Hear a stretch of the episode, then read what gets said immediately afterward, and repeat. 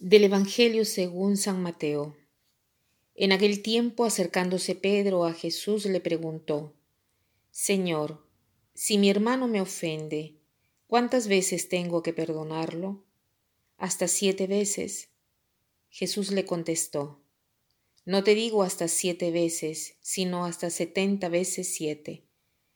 Por esto se parece el reino de los cielos a un rey que quiso ajustar las cuentas con sus criados al empezar a ajustarlas, le presentaron uno que debía diez mil talentos.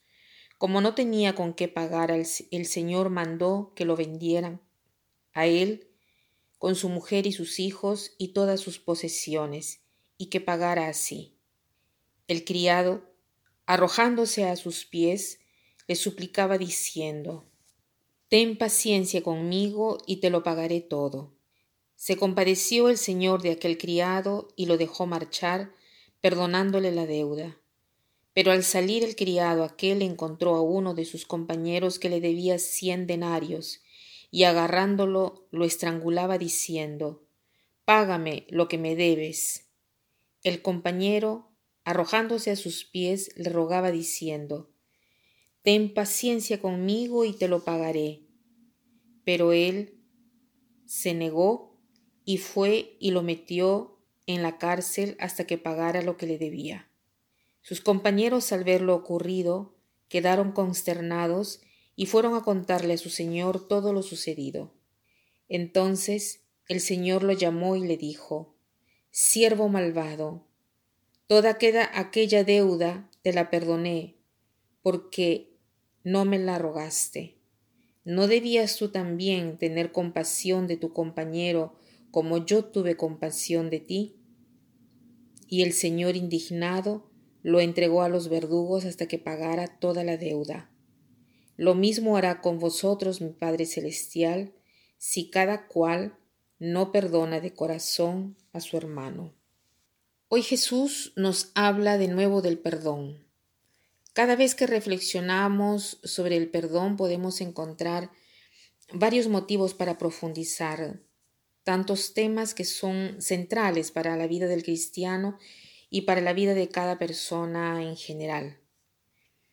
¿Por qué digo central? Porque todos nosotros nos encontramos frente a personas, incluso nosotros mismos, que somos limitados. Y el límite, obviamente, crea ciertos comportamientos, ciertos miedos, que requieren eh, de parte de quien lo recibe el perdón. O sea, requiere la capacidad de perdonar a quien se equivoca. Entonces, eh, veamos por qué tantas veces nos, cuesta tanto perdonar o no perdonar.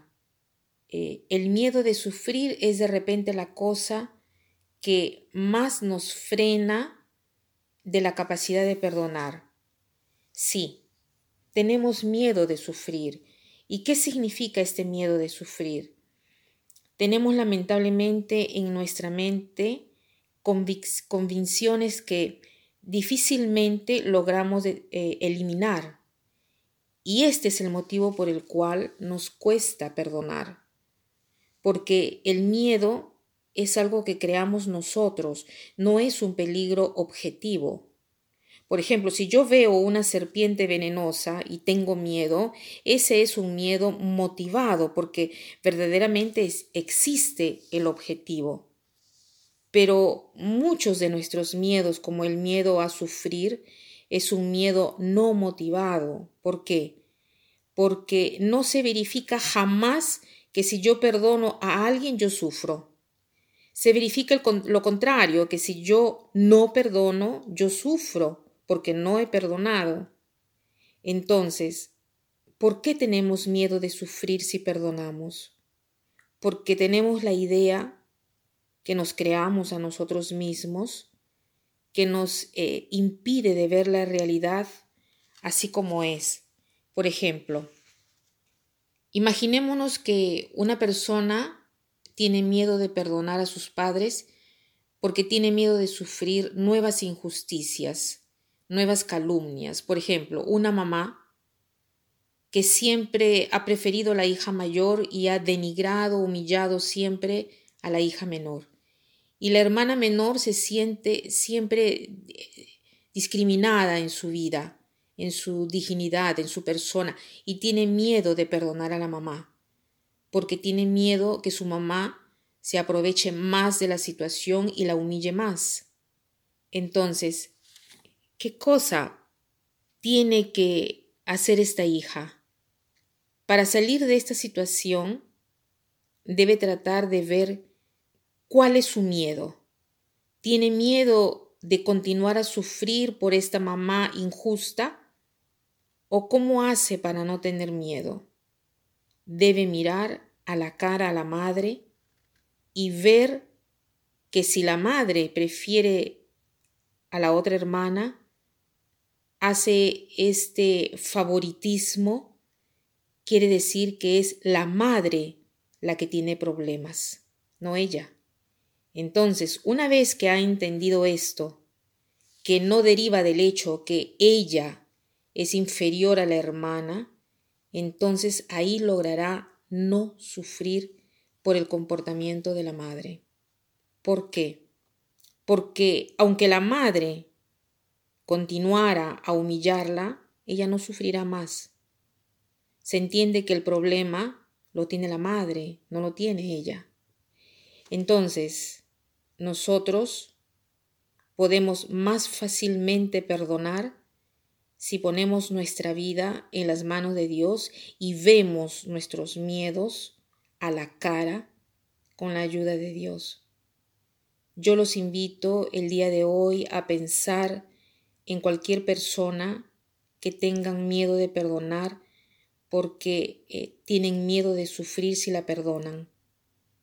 Traten de imaginar el sufrimiento que seguirá a este perdón y traten de ver si el Señor, el Señor, qué cosa diría, qué respuestas daría, eh, qué cosa diría en cuanto a este miedo de sufrir, cuáles serían sus razones por las cuales eh, no deben más sufrir por este miedo. Y para terminar, quiero citar esta frase que dice así, rechazar de perdonar por miedo a sufrir es como rechazar de vivir por miedo a morir. Rechazar de perdonar por miedo a sufrir es como rechazar de vivir por miedo a morir. Que pasen un buen día.